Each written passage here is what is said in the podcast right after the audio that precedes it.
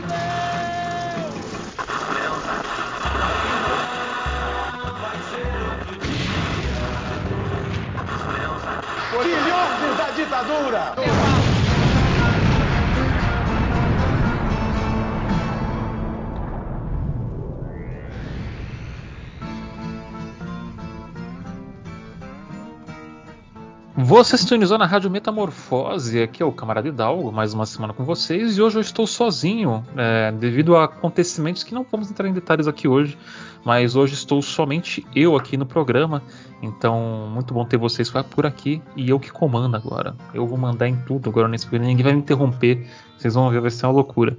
E o tema dessa semana é nada mais é do que as eleições no Chile que foi eleito Boric. Acabei de aprender que a gente tem que falar não é Boric, mas é Boric. A gente vai falar um pouco sobre quem é ele, como é que foi é, essa, essa, tomada do poder, como é que foi a, a organização dos partidos para levar ele é, para ganhar do Cast, né, o descendente de, de nazista.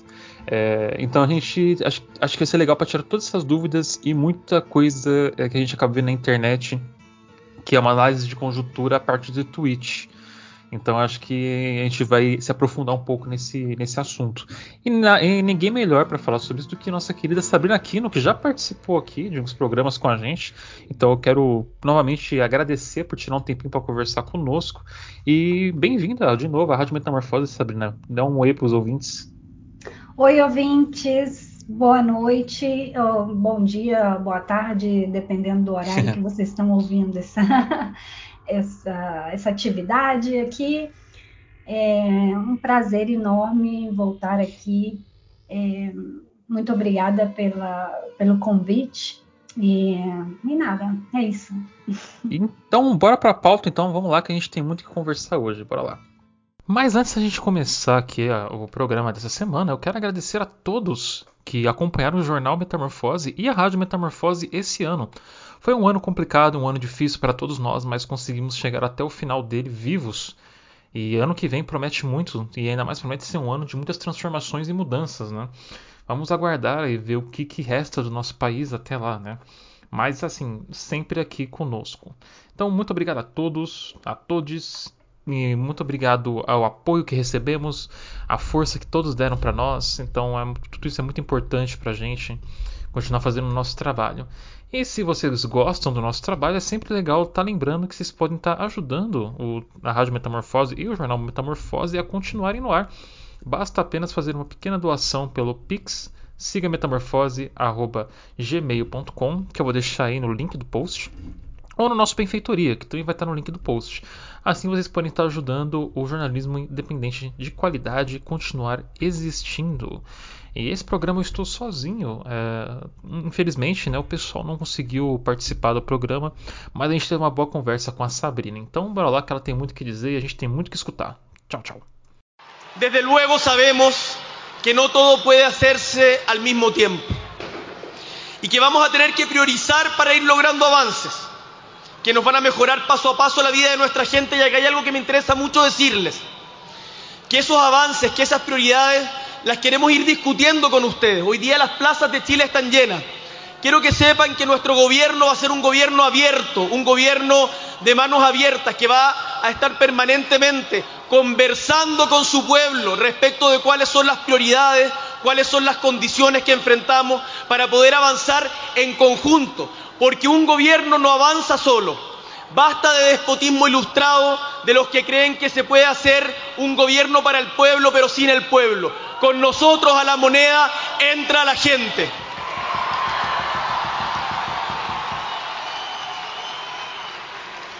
Chilenos y chilenas, hemos llegado hasta acá con un proyecto de gobierno que puede sintetizarse en pocas y simples palabras avanzar con responsabilidad en los cambios estructurales que Chile viene demandando sin dejar a nadie atrás. Eso significa crecer económicamente, convertir lo que algunos entienden como bienes de consumo de manera equivocada en derechos sociales garantizados para todas y todas sin importar el tamaño de la billetera y garantizar una vida más tranquila y segura, una vida más feliz. profundizar las libertades de todos y especialmente de todas, porque en nuestro gobierno las mujeres no retrocederán en los derechos y libertades que han logrado luchando a lo largo de la historia. Sabrina, quero começar aqui falando sobre como foi todo esse processo, né? Porque não, não, ele não terminou nas eleições, né? Ele não começou e não terminou nas eleições. É uma coisa que está acontecendo aí há muitos anos já de, de luta na, nas ruas e que a galera acho que olha para as eleições vê como uma, um ponto assim, ah, aqui acabou, né? Foi aqui o decisivo, quando na verdade eu acredito que não tenha sido.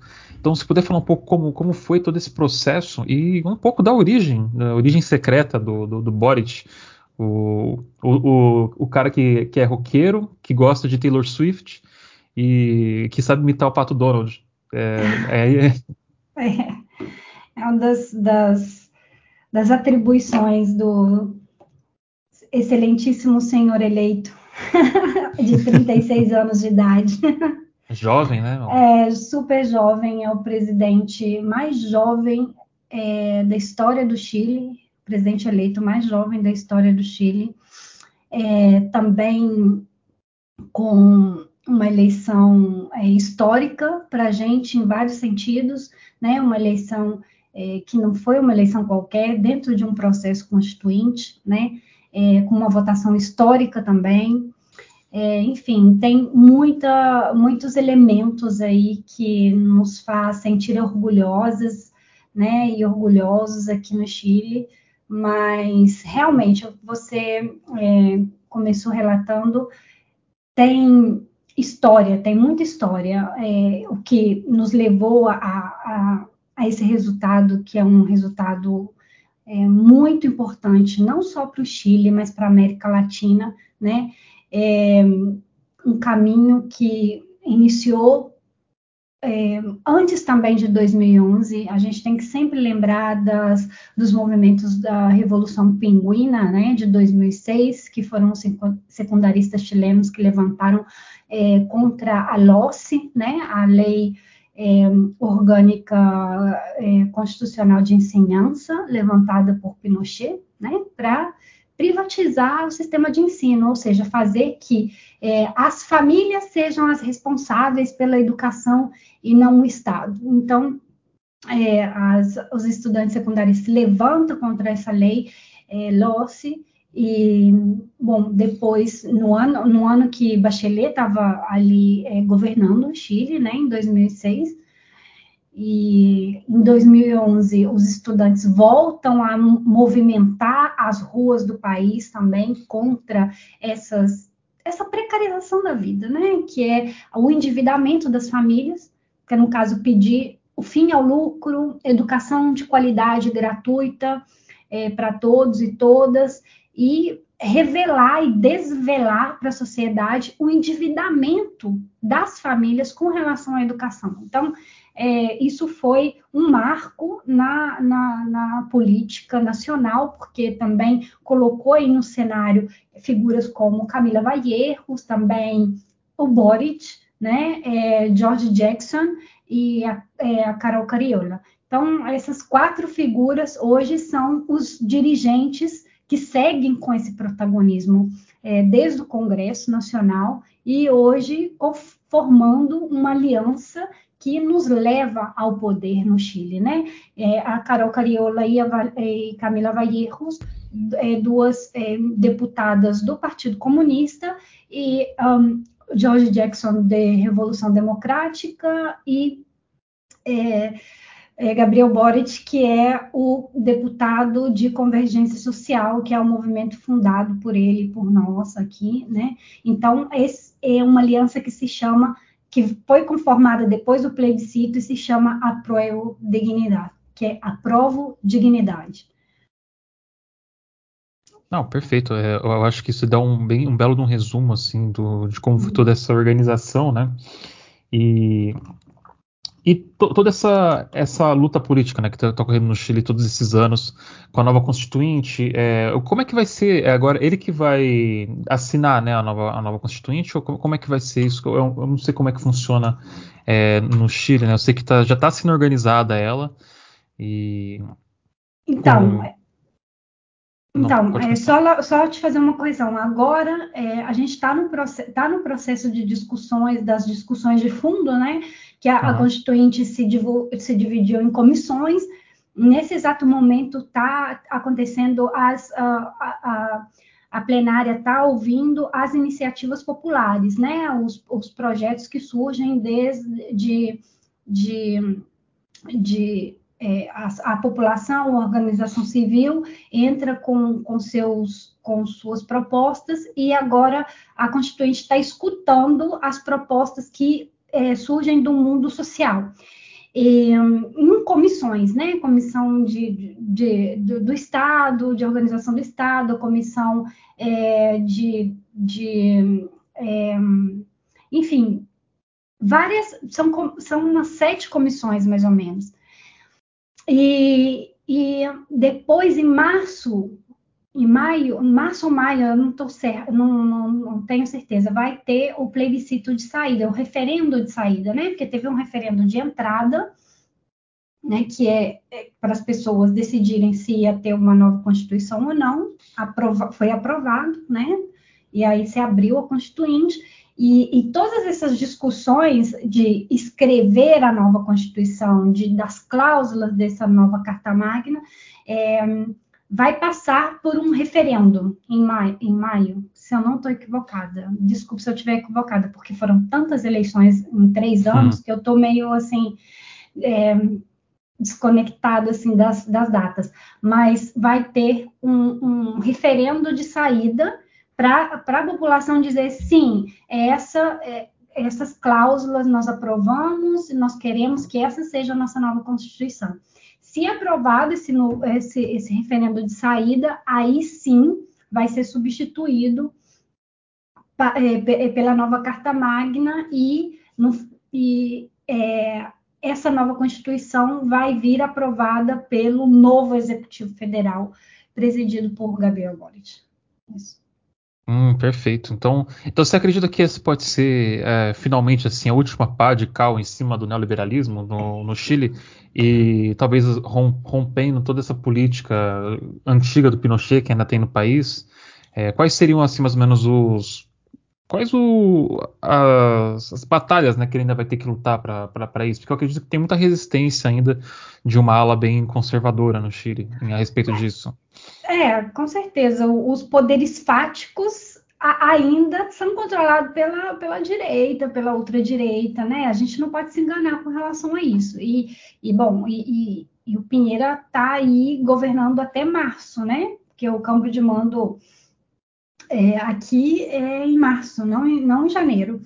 Então, tudo que essa galera de direita pode fazer para atrapalhar o funcionamento da Constituinte, eles fazem.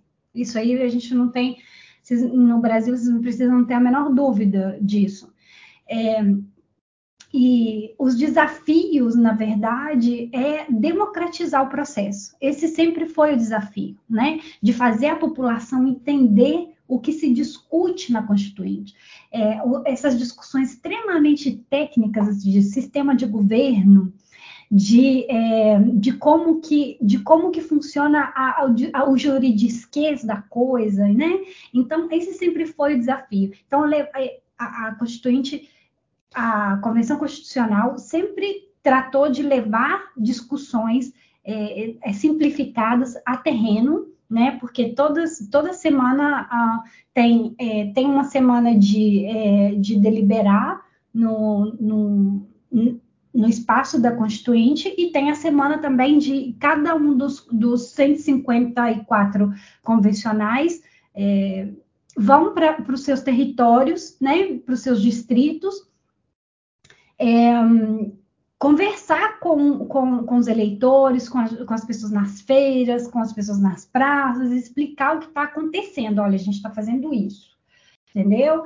Então, esse foi e com uma imprensa burguesa inventando tudo quanto é mentira, fake news, discussões assim ridículas, assim, ah, a, a, a, fulaninha de tal, que é constituinte de, de, tal partido ou de tal movimento social, é, roubou o lápis de não sei, entendeu? Umas coisas assim.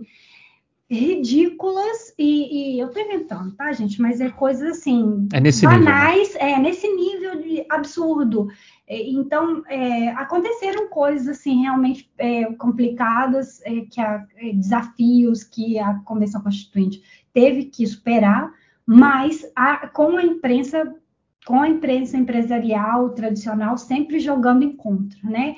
E é medo, né? também, claro, e também uma população extremamente despolitizada. Gente, o Chile teve 50 anos de um, 17 anos de ditadura e mais um período enorme de governos neoliberais, né? aprofundando o neoliberalismo também seja, seja da, da, da direita ou seja da esquerda tradicional, aprofundando o neoliberalismo. Então, não, não é com uma revolta massiva na rua que as pessoas reivindicando, né? Água, que a água não seja privatizada, reivindicando saúde, né, é, é, direito à saúde, direito à cidade, direito à moradia digna, etc. Isso não quer dizer que as pessoas sejam de esquerda e que as pessoas sejam, estão com esse espírito revolucionário introjetado. Não, não quer dizer isso, né? Então a esquerda foi para a rua disputar isso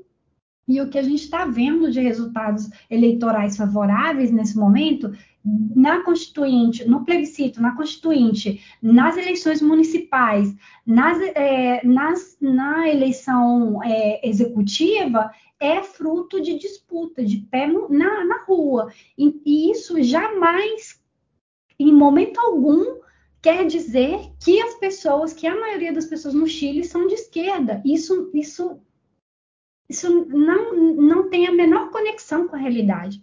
Então, os discursos que a gente tem que fazer para convencer as pessoas tem que estar muito anclado é, com a realidade das pessoas, sem negar também o medo que as pessoas sentem da esquerda no Chile, porque foram muitos anos da direita fazendo chantagem, né, terrorismo, que Chilezuela, a eleição que o Pinheira ganhou, a eleição passada, que ele está revelando, que ele está governando agora, ele ganhou com o discurso de Chilezuela.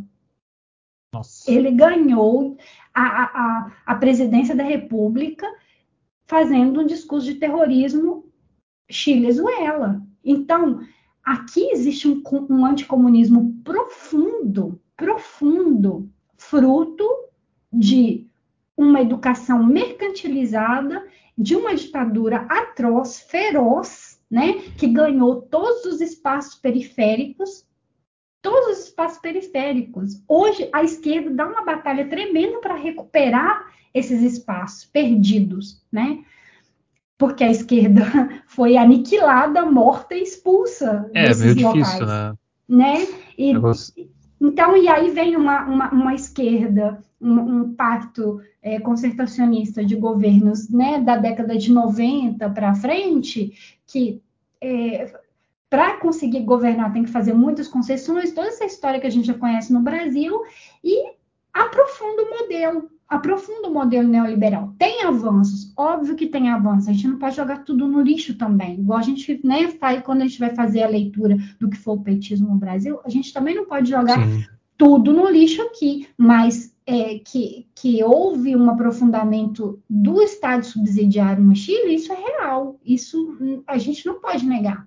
Né? Agora, é, você não ganha não ganha discurso, não ganha presidência, não ganha eleição aqui fazendo discurso identitário de esquerda. Não ganha. Não ganha.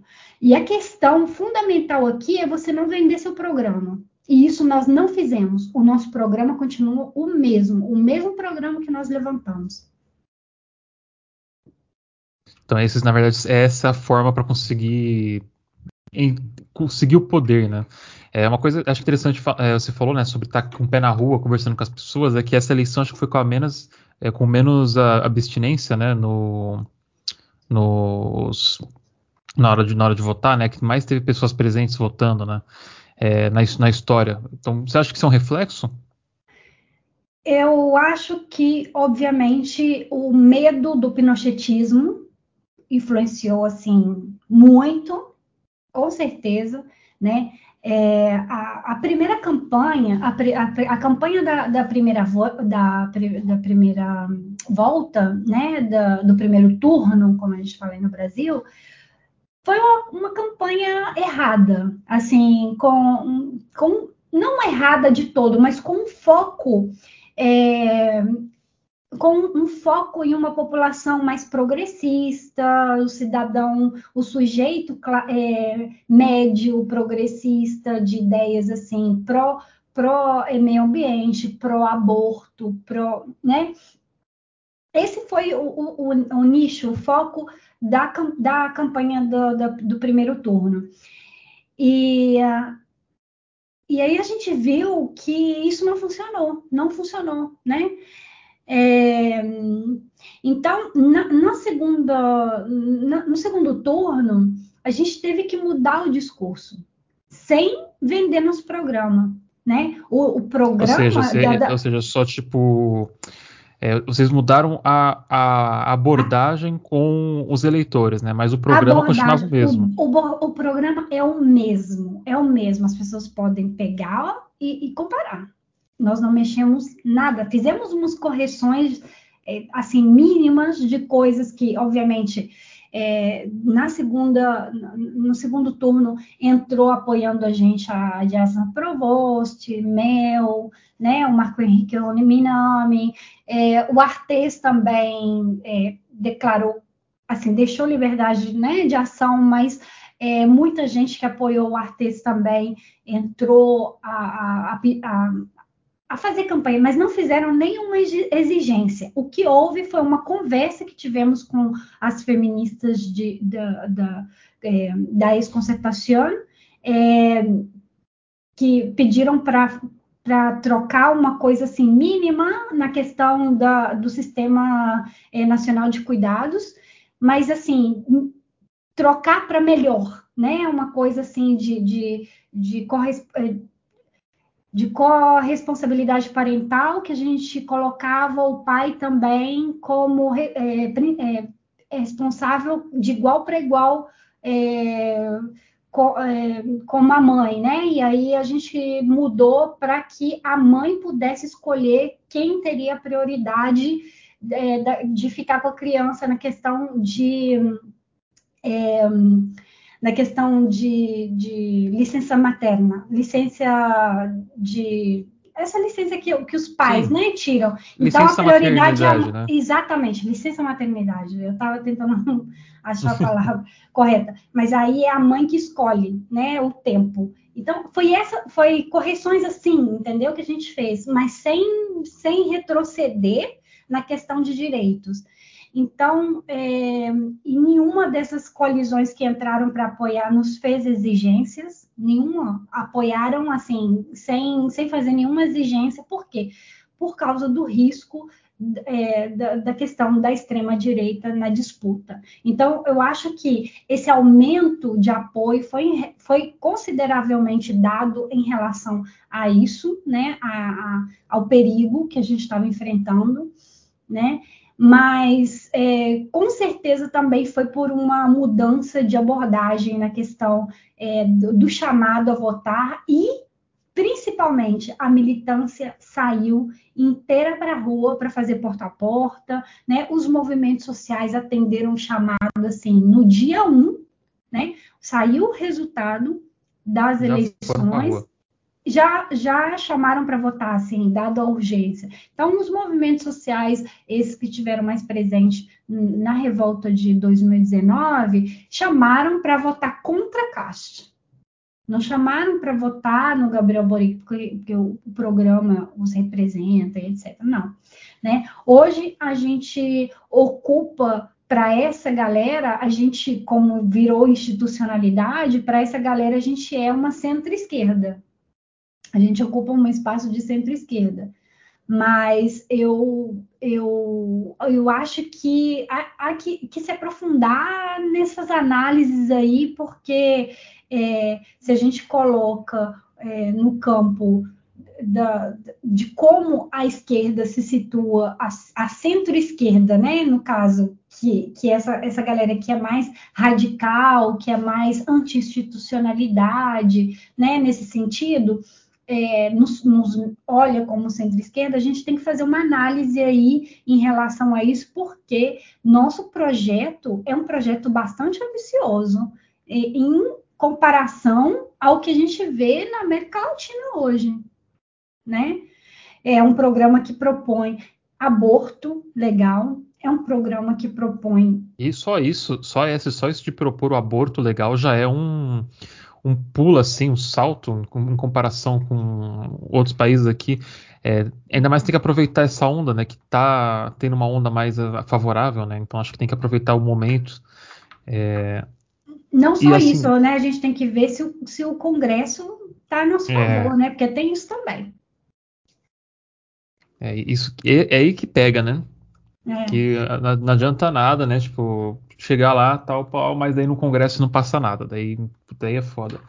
É, e você comentou, né? Eu tava acompanhando algumas coisas do, do que tá acontecendo tal, sobre como a mídia. Bom, eu não espero muito da mídia brasileira, né? Mas como a mídia brasileira tá apagando é, a luta desses movimentos ao redor da, da campanha do, do uhum. Boric, né? Uhum. É, não sei se é porque assim, a mídia que não. Obviamente a mídia que não ia apoiar o candidato do Boric, mesmo porque ele, tipo, ele, mesmo ele sendo assim, é, vendo ali que, que, ele parece ser mais moderado, né? Ainda assim, ele é um. Ele significa. O, o, a vitória dele significa o fim do liberalismo, né? Do berço do liberalismo no, no, no liberalismo na América Latina. E a gente pode dizer assim, né? Porque é um. Uhum. Então, será que não um pouco de medo de mostrar que essas, é, a união dessas causas no, em, em, nome de um, de um candidato ali com uma agenda muito, muito progressista. Tipo, uhum. que nem uhum. você falou, par, só que nem eu falei, só a parte do aborto. É, eu, eu, não sei, eu não sei como é que é a questão das drogas também na, no Chile, né? Como é que é a questão de, tipo, por exemplo, de, de maconha, tal, não sei o quê. Mas, Ele, Uh, no nosso programa apoia o, a legalização da, da da maconha, né, e o autocultivo. Tá ali então. escrito e é não e, e, é o autocultivo, entendeu? E também é, a questão vivenda digna, é...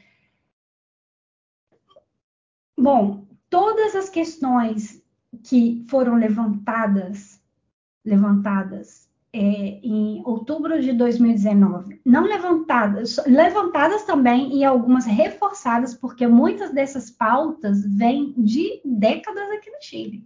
A questão de Noma FP, que é a questão da, da do sistema. A, a, FP é o sistema de, de, de previdência privatizada aqui no Chile, né?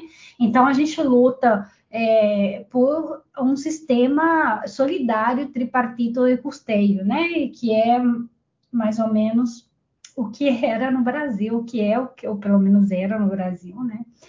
Então, é, esse movimento Noma CFP, ele ganhou relevância nacional em 2016, né? E a questão das, fe, das feministas aqui, se a gente for colocar em estrito rigor, o, o movimento feminista ele é, ele é relevante e importantíssimo para o Chile desde a década de 80, né? Como tal, porque se a gente vai falar de movimento de mulheres, vem de muito antes, mas o movimento feminista que ganha força no Chile na década de 80. As primeiras a sair nas ruas para protestar contra a, as violações de direitos humanos do, é, do Pinochet foram as mulheres. Mulheres, mulheres por democracia, né? A, o movimento Somos Más, as, a, as mulheres por la vida, as mulheres pela vida. Então, assim, uma série de, de, de, organizações feministas, né? O MEMS, que é histórico no Chile desde a década de 80, de 30, perdão, que é, luta pelo direito ao voto feminino, né? Então, essas militantes históricas, históricas do Chile, se levantaram novamente para fazer campanha pela é, pela eleição do Gabriel Boric. Então, é, é, e isso gente vê nos, nos, resultados das urnas. Nós aqui somos mais de 51%, as mulheres no Chile são mais de 51%. Então, no padrão, nós somos mais, né? Nós somos mais, e, e isso se viu refletido na, na votação. Não, não só porque. É, era contra o Castro. Também porque o Castro ameaçava os direitos das mulheres, né? Falou na primeira, na primeiro turno que ia eliminar o Ministério da Mulher, é, falou um dos, dos, deputados que ele apoiou e que foi eleito, que é o Johannes Kaiser, é, falou num, numa entrevista que ah, que, que essas feministas, né, são muito, é, fica só gritando, enchendo o saco, devia é, revogar delas o direito a voto e tal, e aí depois ele acabou falando que era um, que foi uma piada, que, que foi sarcástico, ah, que piadinha, comentário, piadinha. As, as, piadinhas inocentes, igual a galera do, é. da Jovem Pan, vive falando coisas misóginas, mas aí quando aparecem para cobrar publicamente, não, vocês não entenderam, foram piada. Estão então, cerceando isso... a minha liberdade de expressão. Exatamente. Não pode então, fazer piada mais? Proibido? É, exatamente. Então, isso, e, isso fez com que as mulheres chilenas, né, e feministas principalmente, é, se levantassem assim, de uma maneira muito contundente, né, é, como as mulheres chilenas fazem normalmente.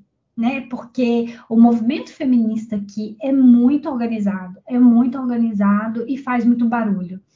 Então, é, essa, essa, essa expressiva votação feminina, né, em relação ao voto, com certeza se deu a é, é, por ser contra Cast, óbvio, isso é isso aí não há como negar, mas também para defender um programa que fala de Sistema Nacional de Cuidados. Um programa que é feminista, que todos os eixos, todas as áreas do nosso programa têm feministas ali trabalhando.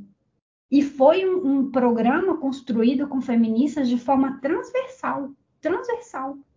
Então, assim, é, e isso se reflete na votação, se reflete também na, na campanha, né? primeiramente na campanha e também na votação a expressiva votação, né? Agora, que se apaga as mulheres desse processo, isso aí é sempre. A própria esquerda faz isso. A própria esquerda apaga as mulheres desse processo, né? De um processo que vem é, de, de, de relevante, né? Que se levantou novamente em 2016 porque a gente conseguiu aqui uh, as três causales, né, que o aborto terapêutico fosse legalizado no, na, na, segunda, no segundo período de Bachelet, tá? Nós conseguimos, o movimento feminista empurrou isso, né?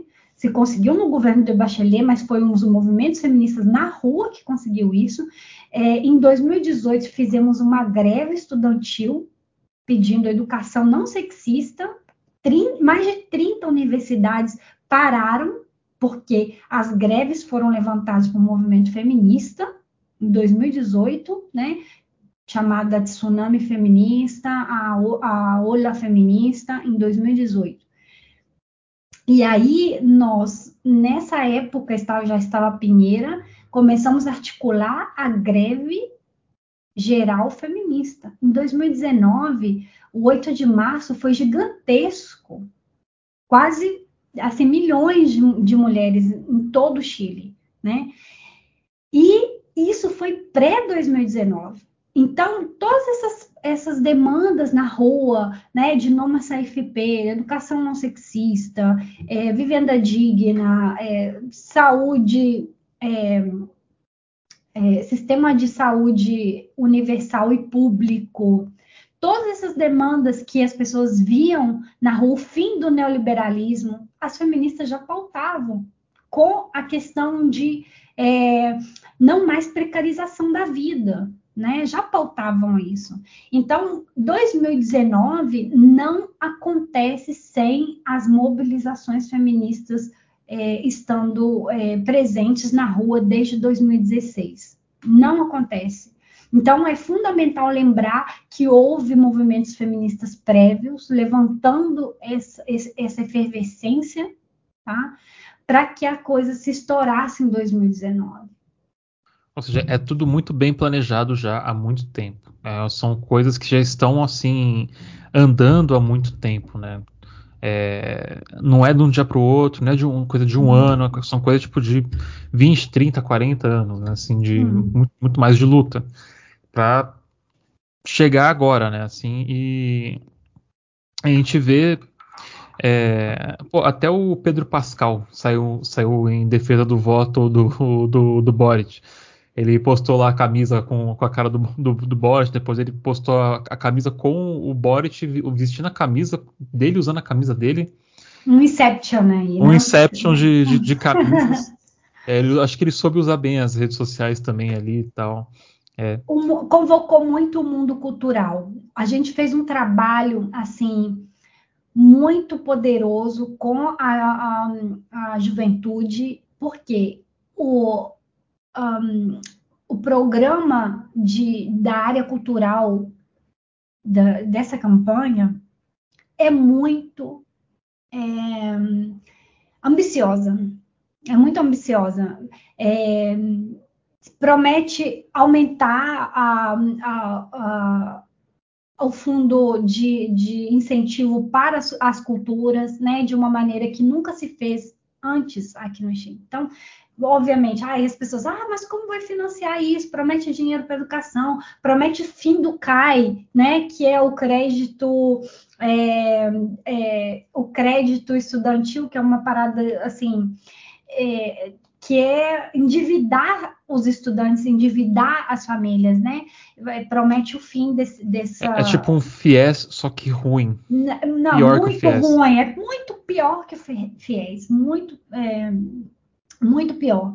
É, é, um, é, um, né, um, é uma acreditação estudantil que você fica devendo o banco, assim, e as universidades, que elas são privatizadas, né, durante muito tempo.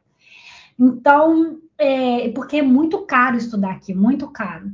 Então, ele promete o fim ao CAI e, e, aumentar uh, os recursos para a cultura, recursos para a educação, é, desprivatizar a saúde, enfim, ele ele promete muitas coisas que vai ser muito, vai ser uma briga danada para realizar. É um programa Sim, muito ambicioso, mas que sem dúvida é algo que a população chilena está esperando há muito tempo. Está esperando há muito tempo. Esses são direitos sociais, direitos sociais básicos que nós não temos. Então, às vezes aí no Brasil pode parecer muito moderado e muito pelego e muito é, é, simplório e não sei o que lá, mas para gente aqui é muito, é muito. E, e terminar com essa, com essa é, com, com esse ciclo de abusos, né, de, de falta de dignidade básica, gente, isso é muito difícil, não é do dia para o outro, não é do dia para o outro.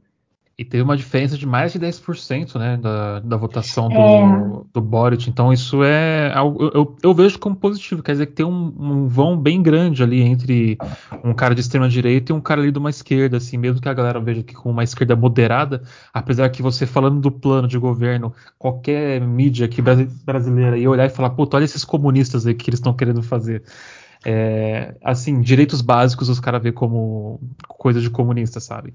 Claro. É, e... Se, você falar, se você falar que vai terminar com lucro na educação aqui, um lucro na educação, isso no Chile é motivo para golpe. É motivo para golpe de Estado. E a gente vem defendendo isso. Né? O Boric com a, com a Camila, com o Jorge, com a Carol Cariola, vem e muitos outros companheiros que não estão na palestra pública mundial, porque tem uma gama de outros companheiros que vêm também junto atrás é, nessa, nessa luta, é, vem defendendo de, de, muito antes, né? De 2000, muitos deles que estão no Congresso hoje foram pinguinos, foram pinguinos, e hoje estão aí, né? No, no, no Congresso e, e na, como dirigentes de partidos e também como autoridades, né? Enfim, eu acho que às vezes para o Brasil, eu lembro que, que, em 2019, quando, quando a gente quando eu a gente estava nessa efervescência da, da, da, revolta e tudo, é, as pessoas falavam ah, mas as pessoas estão pedindo que abaixe a dieta parlamentar na manifestação. Ah, as pessoas estão pedindo não sei o que lá. Coisas que no Brasil, por exemplo, pedindo, é, não sei, saúde no SUS da vida. Aí no Brasil ainda com todos os problemas, no Brasil já existe isso, a educação é gratuita no Brasil, com todos os problemas que a gente, né, falta democratizar a educação. Acho que é isso que eles etc. não entendem, né? Não entendem, gente, vocês têm isso aí, a gente não tem isso aqui. E, Quando a gente fala que o Chile é neoliberal, né, que a gente está querendo é, dizer literalmente, tudo é privatizado. É, o Brasil também é neoliberal, né, a gente também vive Sim. um neoliberalismo no Brasil, mas aqui a questão é muito mais profunda. E outra coisa, é, que eu falava, ah, a gente está tá pedindo uma nova Constituição. E aí uma pessoa veio me perguntar no, no, no, no Instagram assim, ah, é, mas nossa, essa revolução toda aí para pedir uma nova Constituição, tipo assim, vocês estão pedindo institucionalidade? Falei, gente, nós estamos sobre ah, uma, foda, uma né? nós estamos sobre uma Constituição pinochetista a gente entrou na democracia, né? Saiu, saiu Pinochet do poder e vieram, veio um período que a gente chama de transição, que nunca foi uma transição de verdade, mas enfim. É, mas a Constituição, as leis que regem o país ainda são é, foram construídas dentro do pinochetismo e ratificadas no processo é, democrático. Então, assim, é, o que a gente está pedindo aqui pode ser muito pouquinho para vocês, ou ridículo, mas para a gente aqui é vital, é vital, sabe? Então, eu acho que as pessoas né, olham assim, ah, o Boric fala isso, então ele é liberal. Não, gente, a situação que a gente vive aqui é muito distinta da situação que, que, que, ocorre na Venezuela, que ocorre no Brasil, que ocorre em distintos lugares da América Latina. Então, é muito incorreto essa, essa tentativa de situar um ou outro através de discurso de Twitter, através de discurso para ganhar campanha e através de, de é, claro, comparações a gente deve fazer, mas também respeitando as as particularidades de cada situação e de cada lugar, né? E de cada contexto também. É, acho que a galera que leu ali Marx, Engels e por aí vai esqueceu desse pequeno detalhe, né? né? Na que... materialidade do contexto histórico. É, né? é, exato. Acaba, pô, os caras pegam um tweet do cara e falam aí, anticomunista, tô falando. Assim, existe. existe se, eu, eu, se eu falar que, que que não existe anticomunismo dentro do Frente Ampla, eu vou estar tá mentindo. Existe. Existe, o nome, é frente, o nome é frente ampla, né? Deve ter uns, é anti, uns anticomunistas ali no meio. Não, tem muito. Eu vou te falar, dentro da própria esquerda tem muito anticomunismo. Só que e, e, o frente amplo, ele nasceu com, com três, com três é, é, critérios e objetivos básicos. Primeiro, ser antiduopólio, né? ser a, a, que os, part, a, os conglomerados que dominavam a, o cenário político na época que a gente surgiu, em 2016, era Chile Vamos, que é a direita, o conglomerado da direita, e a nova maioria, que estava ali, os, os, partidos de concertação, PPD, é, o, o Partido Socialista e o Partido Comunista, do Chile estava dentro da, dessa colisão da esquerda hegemônica nesse momento do Chile, né? E a gente chamava do opólio. E o Frente Amplo nasceu para fazer para contrapor essa esquerda é, e essa direita é, tradicional, né? Então, o que, que a gente é, colocava? Nós temos que ser anti-duopólio, anti-neoliberal e é, derrubar a Constituição pinochetista. Nós conseguimos esses três objetivos em é, três, cinco anos. Pouquíssimo tempo. Pouquíssimo tempo. E outra coisa, é um fenômeno. E as pessoas não, não, não reconhecem a relevância política e histórica do Frente Amplo no Chile. E, e outra, é, é, nós nós contribuímos. É claro que não foi o Frente Amplo sozinho que fez isso. Os movimentos sociais no Chile também tiveram muito, tem muito protagonismo nisso. Mas é inegável que as dirigências do Frente Amplo e a militância do Frente Amplo é, fizeram o diagnóstico correto, a leitura correta e soube estar no lugar certo na hora certa. Entendeu? Isso aí é inegável. Agora, é, tem outra coisa também.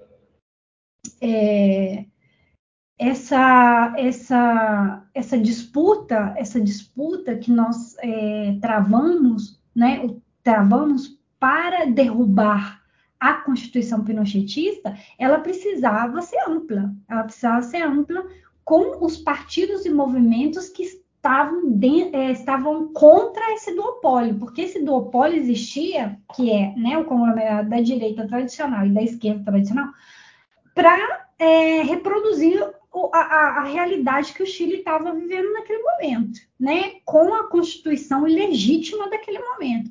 Então, é quase o bipartidarismo dos Estados Unidos, mais ou menos. Exato, assim, né? mais ou menos. Então, esses, então todos os grupos políticos que estavam fora dessa binominal, fora desse duopólio, que aí naquela todos os movimentos nanicos, né, movimentos sociais nanicos que nem era partido na época, o meu movimento nem era partido na época é, com o Partido Liberal, com o Partido Humanista, com o Partido Igualdade, com o Partido Pirata, um monte uns 14 movimentos ali, que não estava dentro desse duopólio, nos juntamos. E a frente ampla é isso, ele é ampla. Agora, nós e essa, e essa junção, ela é uma estratégia, ela é uma, um, ela é de, de alianças e aliados táticos nós tínhamos um objetivo: derrubar a Constituição, um derrubar, o, é, derrubar o duopólio e derrubar o neoliberalismo no Chile. Chegamos? Chegamos. Aí terminou esse processo, nós vamos nos reconfigurar. Como nós nos reconfiguramos? Quando, quando nós conseguimos um plebiscito para uma nova Constituição, o que aconteceu? Muita gente saiu do Frente Amplo, muita gente saiu do Frente Amplo e outras pessoas entraram. Outras pessoas entraram. E fizemos um novo pacto. Já o Frente Amplo já não está sozinho mais, já está com o Partido Comunista. O Partido Comunista saiu da nova maioria e veio para o lado de cá. Entendeu? E aí a gente está a gente está reconfigurando, chamando nosso pacto se chama prova de dignidade. E o Partido Liberal saiu, o Partido Liberal saiu por quê? Porque já cumprimos a, a, a nossa função ali com esse frente amplo que tinha essa galera toda que tem diferenças, diferenças com vários partidos e organizações de dentro do Frente Amplo, mas na, até aquele momento tinham objetivos em comum. Atingir né? os objetivos, cada um hum. pro seu lado. Quer continuar, beleza. Não quer continuar, tchau. Vai pro seu canto. Quer se juntar lá com os neonazis do, do Castro, vai, faz o que vocês quiser.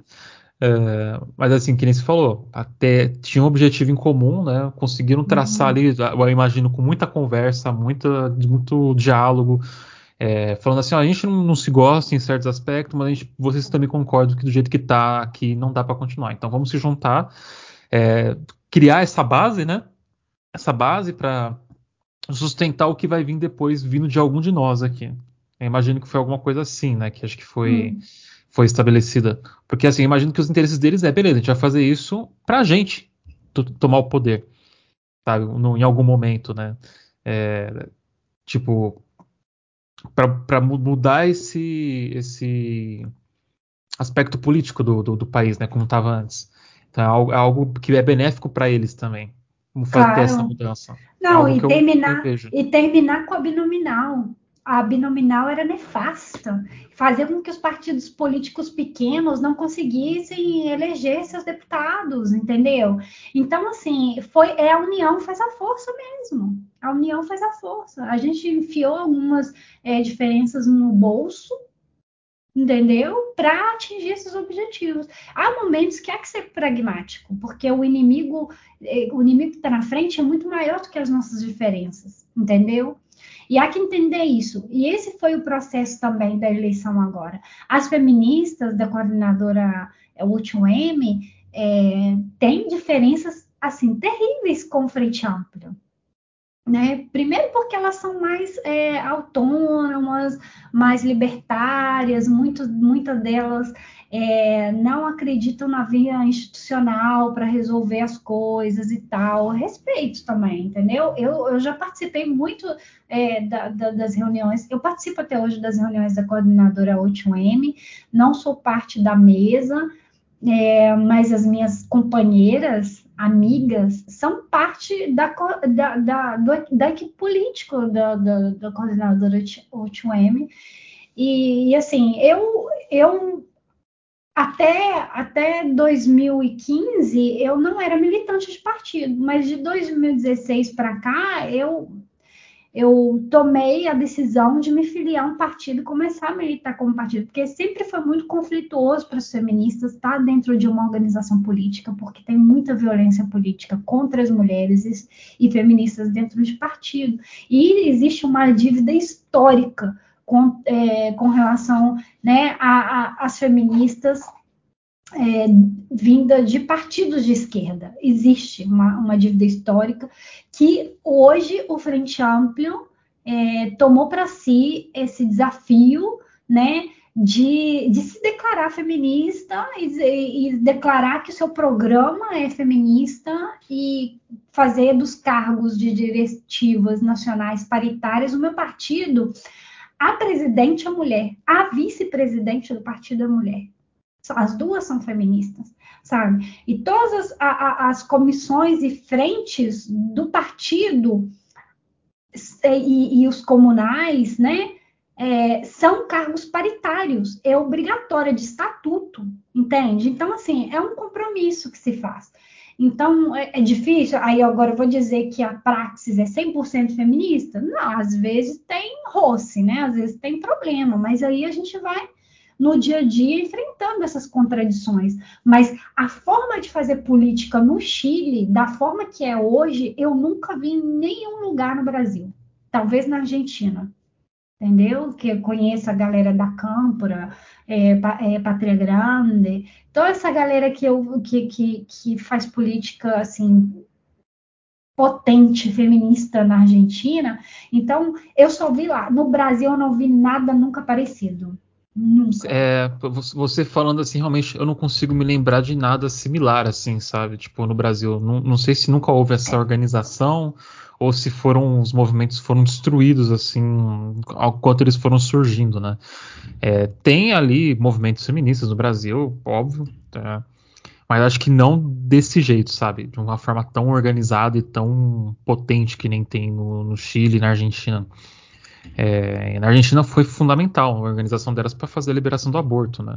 Tá, Não e... só isso, muitas outras coisas, mas sim, a, a, participação na política, a participação em espaços de poder, né? É, você vê gerações assim como da Ofélia Fernandes, a parlamentar aí é, argentina, é, marca esse, essa, essa, esse precedente histórico de que a juventude chegou para liderar, a juventude chegou para tomar o poder e é, falar que essa nova política ela tem que ser também voltada para a, a, a, as mulheres, para os jovens, para as crianças, né? É, e também para a questão dos cuidados, para a questão dos cuidados, né? Que é muito esquecido na política tradicional, que é essa coisa que é do, dos homens engravatados, da fala protocolar, né? Nossa, é. Enfim, é. é essa coisa aí. Então, a, a juventude veio para para bater na mesa, para bater na mesa e mostrar o seu lugar, né?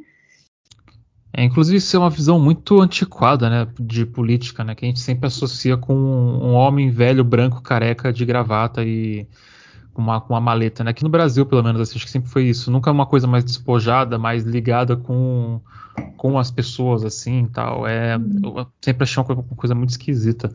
É, eu, eu, não sei, eu acho, não sei se o seu partido e o seu movimento trata, trata disso, você pode me falar. Mas eu queria saber mais ou menos como é que está a pauta indígena nessa nova, nesse plano de governo, se como é que está, como é que tá, se tem alguma organização, se entrou na pauta. É, Muito.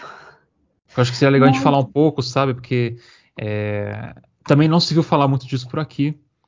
É, que nem você falou, tá tudo sendo apagado. Tudo que a gente sabe é, ah, elegeram é. lá o Barbudinho que gostava claro. de rock e Taylor Swift e tá, a galera tá, tá Gente, caindo esse negócio, nele. esse negócio de Taylor Swift é uma brincadeira de uma militante do, da frente feminista, companheira minha, que é super fã da Taylor ela assim, fanática da Taylor Swift, e ela é amiga do, do, do Boric e, e ela ficava enchendo, porque ele é metaleiro, né? Ele é metaleiro, ele, ele tem umas fotos dele assim com cabelão ele assim. Ele é metaleiro, ele sempre foi e, sempre gostou muito de, de, de, eu não entendo nada desse desse de, desse gênero, nada, zero. E, e, e ela ficava enchendo o saco dele. A, a Pastandró, que é companheira minha do Frente Feminista, falava: você tem que escutar Taylor, Taylor Swift, vai gostar. E ficava enchendo o saco dele no Twitter, porque ela é influencer, né?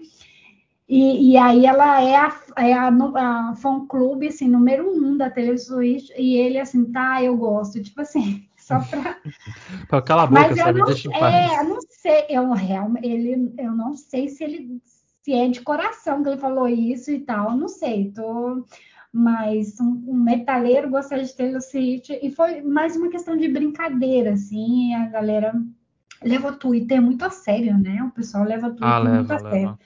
Pô, Mas enfim, o que é aconteceu é... comigo esses últimos tempos naquela rede social. Nossa depois... senhora, eu tô, eu tô por fora, assim, completamente de tudo, graças a Deus, Ainda graças bem. aos céus.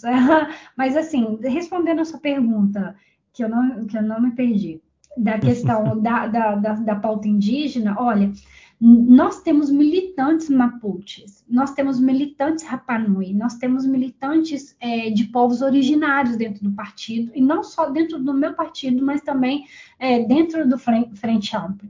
Né? É, eu não sei se as pessoas escutaram o discurso do Boric, aí, do Boric, né, aí no Brasil, mas Talvez... o primeiro o primeiro saludo dele, a primeira frase foi em Mapuzundum. A primeira frase. Então, assim, é, ok, é um discurso, é um saludo, que é um gesto político, mas eu convido as pessoas no Brasil e no é, boricpresidente.cl, no, no site da campanha, e olhar o nosso programa de governo com relação a povos originários, com relação não só a isso, reparação, reparação histórica, é, e também a questão dos povos originários é transversal ao nosso programa. é, no, no, no, programa de política internacional, nós falamos de autonomia de diplomácia para povos originários. Porque nós estamos falando aqui no Chile hoje, com a nova Constituinte, de um Estado plurinacional. Então, a gente tem que falar de diplomácia e de política de relações internacionais multi, multilaterais, multilaterais. Né? A gente tem que falar de paradiplomácia. Então, a gente tem que reconhecer a autonomia dos povos, de todos os povos, e a soberania também, né? Ou seja, eu, eu tenho minhas ressalvas com relação a essa questão da, da, da, da soberania, porque isso sim é uma questão meio estranha, assim, né? liberal, eu acho, um pouco, esse, esse, esse termo. Então a gente tem que falar de autodeterminação, melhor. Eu acho né? que a autodeterminação dos povos, é. acho, que é, acho que é mais legal. Uhum. Alguém vai chamar, vai chamar eu de stalinista por falar isso, né? Porque acho que quem, quem, falou isso foi Stalin em algum momento, falou em alguma uma escrita dele que ele é a favor da autodeterminação dos povos. É, porque quem não lembra, a União Soviética é, foi feita por diversos povos indígenas também, tá? No, a Exatamente. galera esquece, esquece é... disso. A grande maioria da União Soviética eram povos indígenas. É, há esse apagamento, acho que a galera lê muito os povos escandinavos como brancos, né? É, é. Esquece esses pequenos detalhes, assim. Pô, a galera esquece que o, o Marx era judeu, imagine, sabe, tipo. Sim, é, não, aí fala até que a Rosa Luxemburgo era branca, enfim, tem essa parada, né? Complicado. complicado. muito complicado, assim. Então, é, e, e, eu acho assim, eu só convido as pessoas a lerem o nosso programa, leia o nosso programa, pega lá as frasezinhas, joga no Google tra, é, Tradutor, dá para fazer esse exercício, sabe? Lamentavelmente não tem tradução para o português, mas tem ainda. jeito, né? Ainda. Então eu convido a ler o nosso programa e convido também as pessoas a fazerem juízo é, considerando os contextos, considerando a realidade material do Chile, né? O povo não conhece, e, né? E, e, e, considerando também a questão da histórica, né? Histórica do, do Chile. A, quais são os desafios que a gente tem aqui? As pessoas perguntam: e aí, vai cair o neoliberalismo? Olha, eu espero que, que caia o neoliberalismo. Mas uma coisa, as pessoas têm que ter presente que Constituição nenhuma garante garante que, as, que, esse, esse, que os direitos que vão ser colocados lá, vão ser escritos lá, vão se materializar na vida das pessoas. O que, que garante? Né? Porque a gente tem um exemplo muito forte e real que é no Brasil. A Constituição de 1988, ela substituiu né, a, a, a né, veio para marcar o processo de, de redemocratização, né, o fim da ditadura militar. Né, tem coisas muito legais, muito bonitas, muito. É, né, exato, muito bonitas. Mas né, no elas, né, no papel, porque o papel ele acomoda tudo, ele acomoda todas as coisas. Mas o que vai garantir de fato esses direitos né, é, na, na vida das pessoas? O que vai garantir? Vai garantir que essas pessoas também é, tomem a política como algo de ação cotidiana, né? Que, que, que a gente consiga é, fazer frente a essa despolitização que veio sendo construída há cinco décadas no Chile e, e aprofundada, né? Porque a gente, o Boric ganhou com 10 pontos de diferença, 10, um pouco mais de 10 pontos de diferença. Foi, mas, pelo que eu vi, acho que foi 11 e alguma coisa. Tá, mas o Cast fez 44 pontos. Exato. Né? E a gente sabe também, a gente sabe também, o pessoal aí no Brasil no Twitter não precisa ficar me lembrando, porque, né, porque eu não comecei a militar não foi ontem, não foi nas redes sociais tampouco, que a gente sabe que fascismo e que pinochetismo não se vence Nossa, nas verdade. urnas. Nossa, como eu odeio isso quando eles vêm falar, falar, falar isso, sabe? Tipo, gente, a gente, a gente sabe. A gente sabe, tá? Eu, tá, eu sei, ok? Eu não Obrigado tenho... por lembrar. Obrigada, né? A gente agradece o lembrete, mas eu sei muito bem que, né? É, enfim. E por isso, no dia 1 né? O Boric ganhou, o Boric ganhou no domingo, na segunda-feira eu já estava em reunião feminista internacionalista. Não, acabou, né? Não, eu cheguei em casa para estar tá aqui gravando com você, com você, um companheiro, acabando de, de vir de uma toma de uma ocupação que a gente está fazendo Natal com as crianças lá, entendeu? Com, a, com as juntas de vizinho, com as mulheres do bairro. Então, a gente não vai tirar o pé do território. Por Política quê? é isso. Porque a gente não, não. A gente sabe que a gente não tem um Congresso favorável. Não está desfavorável, mas também não está favorável, né? Então, vai, requer diálogo, requer também é, é, mesura, né? Assim, é, baixar um pouco o tom, é, ceder em algumas coisas, mas não ceder nos nossos princípios, entendeu? Mas, porque negociar é isso, negociar é isso. Pela, pela, é, a gente tirou um deputado do Congresso, né? Porque na maioria das vezes os presidentes eleitos são de são ex-ministros ou né, de, de outros. Hoje vem um presidente que era deputado, um, um, um deputado em exercício, um deputado em exercício, um deputado que é do diálogo. Então, a população deu um mandato para o diálogo, porque nós precisamos de diálogo, entendeu? Para resolver as problemáticas do Chile hoje entendeu? Lamento que, a, que, o pessoal do Twitter no Brasil não goste disso, né? Tá, é. tá preocupado com isso, ah, porque as declarações contra a Nicarágua, as declarações em relação à Venezuela, gente. No Chile, vocês podem procurar. O Partido Comunista Chileno também con condena as violações de direitos humanos na Nicarágua. O Partido Comunista Chileno também condena as violações de direitos humanos na Venezuela e também em Cuba. Condena as violações de direitos humanos em todo o mundo.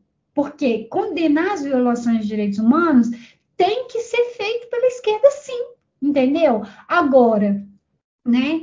As ressalvas com relação aos boicotes, né? As, as, os embargos, etc., obviamente que a gente tem que ter. Agora, a gente tem que ter consciência também que estamos no Chile, num país extremamente anticomunista, e o Partido Comunista Chileno sabe disso, né? Sabe, sabe muito bem disso, sabe? No entanto, está numa colisão conosco. Está numa colisão conosco, são aliados, aliados importantíssimos, importantíssimos e também vai estar governando junto conosco.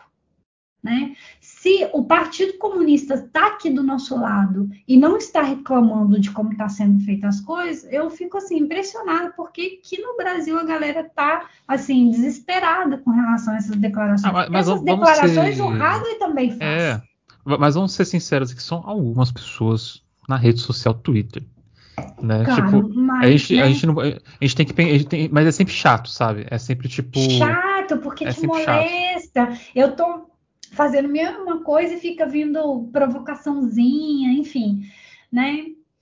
Mas eu, eu, eu, vejo assim, esse, eu não sei se tem a forma que eu estou analisando está errada, tá? Daí você me corrige. Uhum. Mas eu vejo que talvez o segundo governo do Boric seja mais importante do que o primeiro. Porque eu acredito que esse primeiro vai criar, abrir o caminho para o diálogo com diversos setores do Chile, uh, pavimentar aí umas alianças e re, re, reerguer a confiança na esquerda no país. Com certeza. Daí então, talvez. Você está falando aí de segundo governo, mas é, no Chile não, não se pode fazer reeleição, né? Não... Ah, mas eu digo assim, uma herança assim que ele deixa, claro, né, uma um herança, sucessor, um tal. sucessor. A gente não sabe o que vai acontecer, porque essa nova constituição, inclusive, pode se, se muda o sistema de governo no Chile, pode até é, decretar que tenha uma eleição daqui a dois anos de novo. Entendeu? Talvez o governo do Boric dura, do Boric Só dois dura anos. dois anos. A gente não sabe. Então, o que, o que, que você faz em dois anos? O que você faz em quatro anos de um programa tão maximizado como o nosso? Nós temos consciência que tudo isso que a gente colocou no programa, a gente precisa de pelo menos oito anos para concretar, sendo muito otimistas. Muito otimistas entende? É, e também temos a consciência que o próximo ano vai ser um ano de muita inflação, vai ser um, um ano economicamente. Ainda, né? Exatamente, estamos saindo da pandemia. Estamos assim, é, saindo não, a gente está ainda dentro de uma crise é, pandêmica, né? Uma crise sanitária, deixou assim economicamente o país devastado, né? Né? É, então assim, temos consciência disso, temos muita consciência disso. E, e, e, eu acho assim que eu não entendo muito por que esse, esse, esse tom pessimista com relação a um governo que tem um programa extremamente progressista para o Chile para o Chile, extremamente progressista e quase revolucionário para o Brasil. Nossa, Porque demais. As, é. discussões, as discussões que a gente faz aqui no Chile, o Brasil não chega nem perto. Não chega nem perto. Então, Quero assim, ver o Lula eu, falando de aborto. Quero ver o Lula falando de é, não é, dar concessão alguma pra, para a questão ambiental, porque a questão ambiental é prioridade, a questão de tornar o Chile um país verde, entendeu? É livre de, de, de contaminantes, fim das zonas de sacrifício, que a gente chama aqui.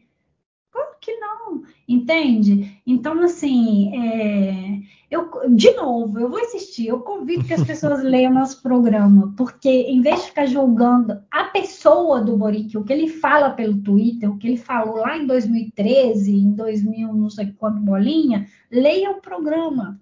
Leia o programa, porque esse personalismo é ridículo. É ridículo. Tem movimento social atrás dele, tem movimento social cobrando. E aqui no Chile, vocês podem ter certeza que se, se é, sai da linha um milímetro do que ele tem prometido, do que ele tem falado, pode ter certeza que as ruas vão ferver. Isso a As gente ruas vão ver. ferver. Se, se tem uma coisa que a gente viu nos últimos anos aí que fez barulho suficiente para a mídia que dá atenção é que as ruas fervem quando precisa ferver, né? Assim, não não são não são pessoas muito ativamente po- política muito ati- ativamente assim, né? É, não vão não vão deixar passar, ainda mais com alguém que eles depositaram a confiança. Imagina, de nada que quebra a confiança, e, mano, nunca mais se elege para nada. Em do- 2006, a Revolução Pinguina aconteceu com a Bachelet, gente. Não vai, não- eles não vão jogar o, o- não vão. Aqui é uma sociedade, principalmente de 2016 para cá, com um, um- nível de efervescência social muito alta, muito alta. E o governo que vai entrar tem muita consciência disso. Sabe que não pode pisar na bola. Sabe que não pode pisar na bola. Entendeu? Então, por isso, um discurso de unidade. Por isso, um discurso chamando os seus, inclusive os seus adversários, a colaborar. Porque a gente também tem que olhar o cenário internacional. Gente, nós estamos em uma situação de que basta um fio de cabelo para a direita global organizada tirar a gente do poder. É que eu até ia perguntar se tá rolando aí uma conversa nos bastidores, tem medo de, tipo, por exemplo, al- alguma interferência internacional nas eleições agora. É, olha, a- no- no- nos bastidores a gente ainda não fala disso, não, mas a gente sabe, é bem possível. A, a- a direita internacional está muito organizada. A direita no Chile tem reuniões com Vox da Espanha direto. E essas intervenções acontecem, acontecem, sabe? É, a gente não precisa fingir que não, a gente sabe. Então, assim, essa questão de a- as forças armadas no Chile, a gente tem que ter muito cuidado com eles, muito cuidado. Então, é, essa, essa chamada de unidade e essa e, e o fato do Cast agradecer, ah, perdão, e o, fa- o fato do Cast reconhecer a derrota É, é. Isso a gente tinha muito medo de que se a diferença fosse muito pouca, de que eles fizessem escândalo e começassem a querer debilitar e desestabilizar o processo democrático e alegar fraude. A gente estava com muito medo disso acontecer. Foi um pouco surpreendente, né? Ele chegar e falar, não, eu perdi. É isso aí. Foi. Então, por isso o Boric lo- agradeceu. Por isso o Boric agradeceu. Por quê? Gente, e não só agradecer ele, a figura dele, foi, foi um gesto para os votantes do Castro. Mu- Muita É isso que, gente. é- exato, acho que a galera não votando- entendeu.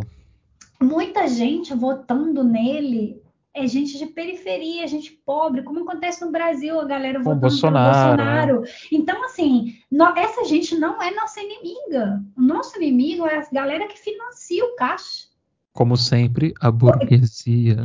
Óbvio. Então, assim, meu Deus, eu fico impressionada com essa falta de discernimento, de miopia É mesmo. isso aqui, ó. É isso aqui. A pessoa não consegue eh, ver além, além desse cabresto que está na cara dela, ela não consegue analisar a conjuntura política. De novo, o materia, a materialidade da, da realidade. As pessoas não têm noção das pauladas que a gente recebia diário da, da, da imprensa aqui. Não tem noção das pauladas todo santo dia. A imprensa, assim, absurdo, absurdo, porque para a imprensa, aí no Brasil, o Brasil, eu vejo gente no Twitter falando que o Boric, é, é que o Boric é, é, é pelego, é esquerda liberal, etc. Aqui, a galera acha que ele é o Che Guevara. Eu ouvi gente no Twitter falando, tipo, ah, essa síndrome de Che Guevara que esse cara tem, essa barbinha. Eu falei, pô, o cara só tem uma barba só. Só porque o cara tem uma barba, estão chamando ele de, de, de Che. Sabe? Tipo, qual, qual que é, gente? Vocês estão malucos? Ele sempre teve barba. Ele sempre teve barba. Ele é magalhânico, gente. No, no, em Magalhães, o vento corta a sua cara. Você precisa ter uma barbinha para proteger a pele. É, é, é, uma, é um desconhecimento assim do, do, do território, da história, da, das coisas que eu fico impressionada. Bom, é, é, bom, eu como uma pessoa que tem barba e que já tive barba desse tamanho assim, já como, como a do Engels, é, eu, eu, digo isso, gente. A barba, além dela ser um adereço, que deixa o homem mais bonito, né? Hum. Ela é uma proteção. ela, ela, ela protege a pele do, do das intempéries do, do tempo. Pô, quando eu fui pro, pra Santos, pra, pra Campos do Jordão, não sei porque eu pensei Santos do Jordão, aqui em São Paulo, para fazer um. para passear, para passeio aí de família. Se eu não tivesse barba, meus lábios de, de, acho que teriam caído, porque fez menos 3 graus lá e minha barba congelou. Olha aí, me protegendo. Imagino que no Chile, que é um país muito mais gelado em certas épocas do ano do que o Brasil, aquela barba deve ter salvado a vida desse homem em diversos momentos. O cabelo longo de metaleiro dele também. Deve ter usado como um, um capuz, alguma coisa assim, em algum momento. Que cachecol, né? Um cachecol, jogou no pescoço. Então é hum. sobrevivência, gente. É importante. E deixa ele mais apresentável. Hum. Eu, eu, sugiro que as pessoas parem um pouco de ficar tentando desvendar o perfil do, do Boris, porque ele é muito novo. Então, as coisas que ele, que ele foi falando quando era vi, tinha 20 e poucos anos, presidente da, da, da da federação da Universidade de Chile, e, e, e, ele foi aprendendo dentro do Congresso e foi moldando a, a personalidade dele, o ser político que ele é hoje. As pessoas mutam, gente, as pessoas vão mutando Sim. mesmo. E, e, outra, deixa de ficar especulando dele se ele é esquerdo, se ele é direito, se ele é, sei lá, o que qualquer coisa e olha o nosso programa, dá uma lidinha no nosso programa e procura conhecer a realidade chilena, entendeu? A, a, o, o que a gente tem que enfrentar no dia a dia. Eu converso muito com as pessoas na rua, eu converso muito com as pessoas nos, na, nos territórios delas, assim, muito precarizados, gente que precisa para ter água para beber, água para comer, água para cozinhar e tomar banho, elas têm que comprar água de caminhão pipa que é o local Nossa que eu estava lá agora. Senhora. Porque não, não tem saneamento básico, não tem nada, sabe? Isso que é privatizado, hein? Pois é. é e aí, exatamente. Então, essa, essas pessoas, assim, têm, têm um espírito de solidariedade muito grande, mas elas nasceram e foram criadas numa, numa sociedade neoliberal, neoliberal. Então elas têm assim é, é, um, um, uma, uma, visão de vida assim que elas vivem da solidariedade em comunidade, né? Porque essas pessoas em tomas, em, em ocupações, elas precisam ser solidárias para sobreviverem, porque elas dependem uma das outras. Mas na questão da, da, da família, da, da visão de, de mundo que elas têm, assim, muito cristãs, muito. Você, eu como feminista, eu não posso chegar nesses lugares falando de aborto. É, você vai ser apedrejada. Eu, não, não apedrejada, mas tipo, não, não, não, assim, apesar de que né, a gente tem que falar de direito à maternidade, à maternidade segura, a direitos sexuais reprodutivos, a educação, né, para as famílias e toda essa coisa. Então, assim, a gente tem que ter consciência que a gente está lidando com, com despolitização, com territórios onde a igreja evangélica chega, o narcotráfico chega, mas a esquerda não está.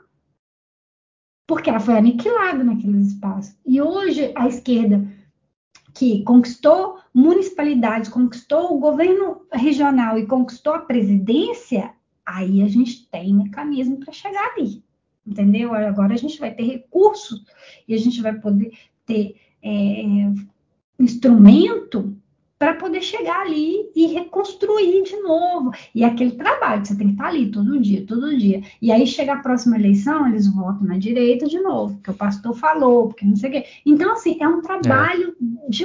Você não pode soltar sabe? E, e, tem que estar ali todo dia, sabe? É. Então é, é, é, é difícil, e só que é, é algo que tem que fazer, é o que tem que fazer. Se a gente não faz, se, que a gente que tem vocação militante não faz e largar para lá, as coisas não vão cair do céu, não vão cair do céu e não vão chegar como ventos de progressos que chegam assim, ah, é, é uma coisa dada. Ventos. É, enquanto, é. enquanto existe a mão invisível do mercado para os liberais, para a gente existe os ventos do progresso. Os ventos que, do progresso, do progressismo. A, cara, é. a caravela da, do progressismo. Exatamente. É a, é a, mes a mesma analogia, eu acho que funciona para os dois, assim. É. E essas pessoas estão sob essa influência dessas pessoas que são são figuras importantes né, ali, tipo, que, que, lideram aquele, aquele pessoal, os pastores, os padres tal. Tem muito, muita influência sobre essas pessoas, tem que ter esse diálogo sempre.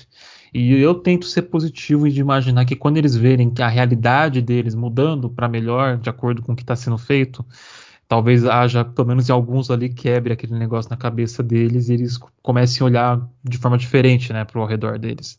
Não dá para conquistar todo mundo, mas quem dá para conquistar, a gente conquista, a gente traz, a gente traz para o nosso lado e, e, vai, vai mudando, né, conforme vai.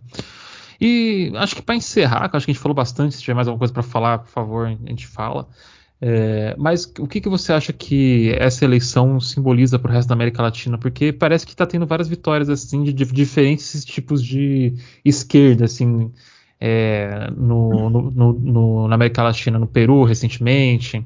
Eu nem falo da Nicarágua porque a Nicarágua é um, é um país assim muito, muito complexo, as, tudo que está acontecendo lá é muito complexo. Eu não sei falar do que está acontecendo lá. Eu não sei se é bom, não sei se é ruim. Eu precisaria de alguém, precisaria de algum especialista para vir conversar comigo para falar sobre. Mas, assim, é meio esquisito. Mas no geral, assim, o que está acontecendo na América Latina parece que é uma segunda onda daí a, de, pelo menos, governos de esquerda, né, tomando poder, mais ou menos assim, tirando a extrema direita e colocando é, pelo menos alguma coisa, alguém minimamente à esquerda no lugar, né? O que, que você acha que essa no berço do neoliberalismo aconteceu o que aconteceu depois de tanta luta? Talvez é um baque aí para a extrema-direita global? Eu acho que, que existe, obviamente, resistência, resistência a essa, essa ofensiva, né, essa organização a nível mundial da ultradireita, é, com bastante dificuldades, com bastante dificuldades, e eu não, não, não sou, assim, cientista política e também não sou é, é assim es, es, experta em analisar eleições dessa forma com dados e tudo, mas eu acho que é cedo ainda para não, não, acho que, que acho.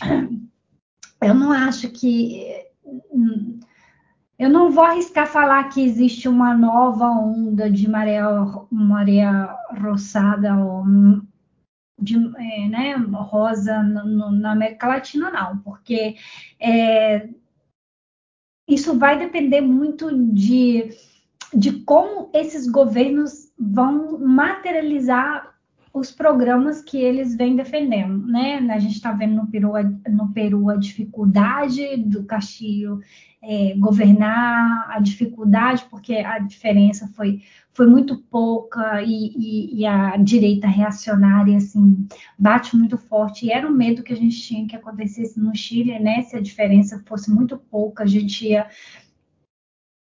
ter uma dificuldade imensa para governar, desestabilização constante, enfim.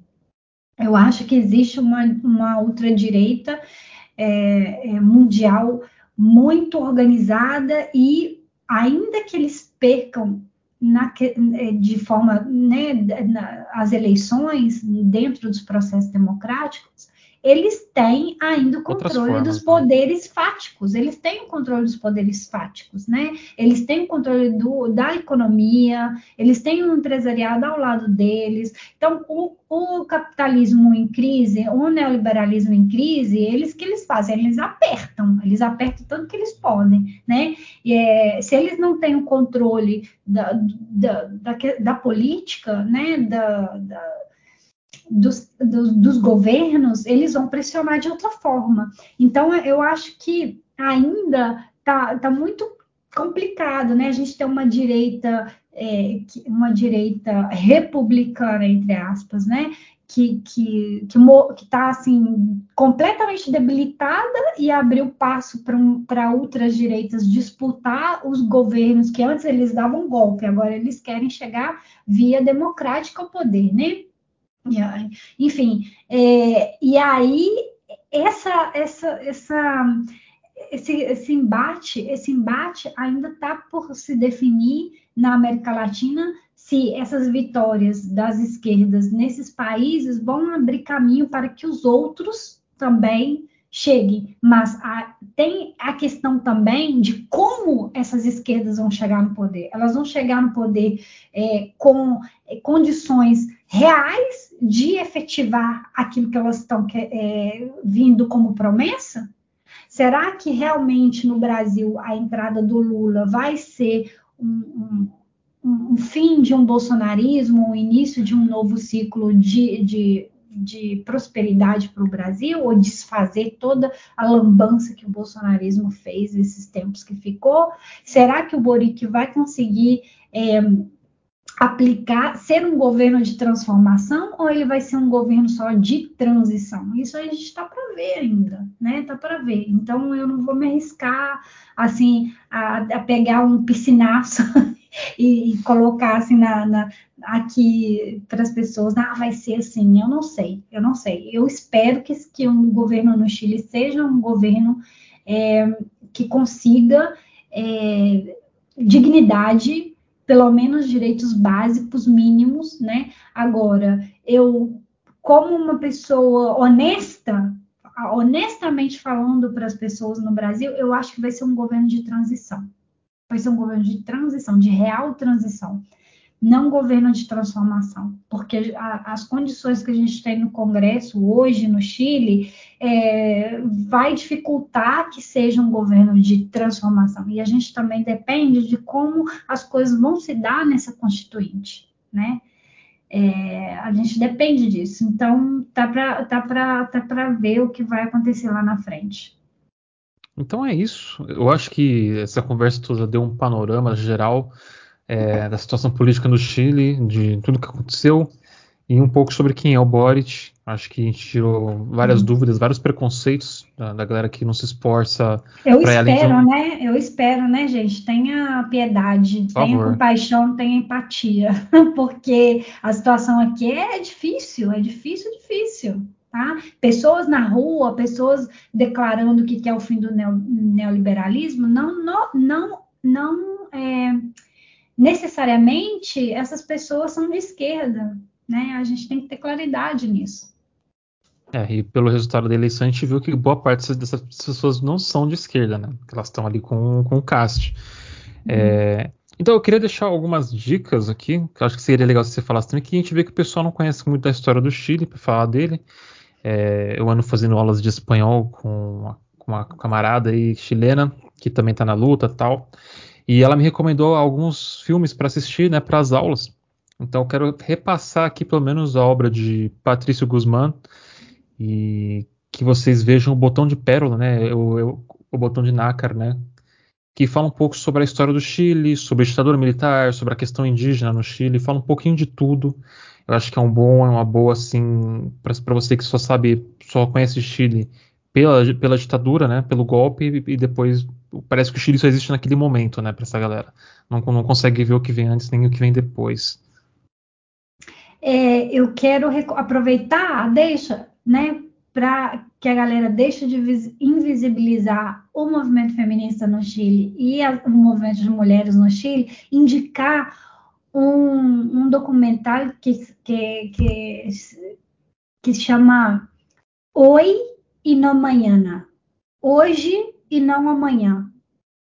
Ou seja, direitos hoje, não amanhã, não depois. Uma né? promessas. É, é, é um slogan das feministas que se chama Oi e não amanhã. Tá no YouTube. Tá no YouTube. Eu posso passar pro para Humberto depois e, e aí ele deixa nas redes sociais do Metamorfose, tá no YouTube Lamentavelmente não tem legenda, mas né, se colocar bastante atenção, parando, voltando, dá para entender Tem que colocar, né? tem que diminuir a velocidade, porque eu imagino que está em, tá em chileno e o espanhol chileno é três é. vezes mais rápido que o espanhol do, dos, outros, dos, outros, países. Eu tentei ver um filme é, sem legenda esse dia, eu não conseguia, porque o cara fala, eu, fico assim, meu Deus, o que esse cara está falando? É outro é. dialeto, é.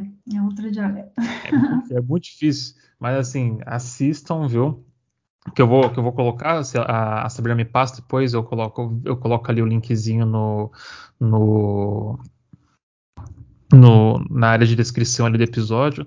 Eu não sei se isso ferra a descrição do episódio no, no Spotify, mas nos outros nos outros de, de, de podcast funciona normal. É só no Spotify que fica feio. Não sei porque que eles não resolveram ainda aqueles, aquela diagramação deles esquisita para podcast. Mas é isso, então é, estudem mais dos países que vocês querem falar sobre. É, é, porque é meio difícil, né? Você imagine alguém falando do Brasil e falando um monte de bosta porque não conhece nada da nossa história. É, acontece, tá? Mas que fica o recado aí. Então acho que é isso. Obrigado a todos que sintonizaram hoje. Ah, agradecer a Sabrina novamente por participar do programa de hoje. Não quer deixar um acesso às suas redes, como sempre? É, Sabrina Aquino, eu acho que se digitar Sabrina Aquino, aí vai me achar no Twitter, no Instagram. Isso. Então, perfeito. Então, novamente, muito obrigado. E aqui é o camarada Hidalgo encerrando a transmissão.